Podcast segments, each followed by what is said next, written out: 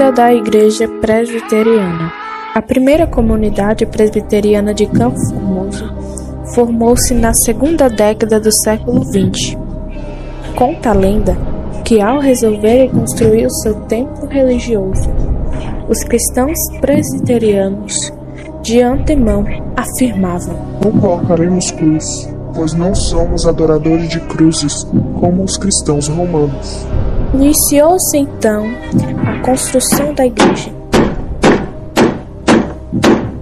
Quando as paredes já estavam na altura de colocar-se o telhado, inexplicavelmente, à noite, elas desabaram silenciosamente, ficando apenas os alicerces. Logo depois, os presbiterianos começaram nova construção sobre os alicerces que restaram. Como da primeira vez, as paredes tombaram misteriosamente.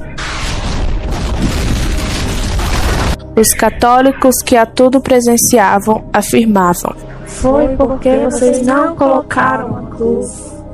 Os presbiterianos insistiram na construção sem a cruz e pela terceira vez o templo caiu. Foi então que eles resolveram acatar a opinião dos católicos. Colocaram uma bonita cruz de ferro na nova construção antes de colocar o telhado. E a igreja não mais ruiu. Esta igreja ficava na rua Dr. José Gonçalves, onde hoje é a sede do Campo Formoso Social Pub.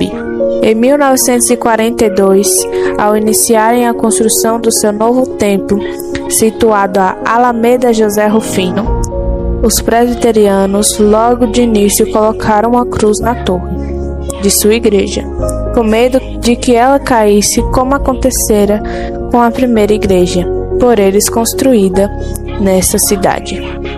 E até hoje podemos ver uma bonita cruz de ferro no alto da torre do templo evangélico presbiteriano de Campo Formoso.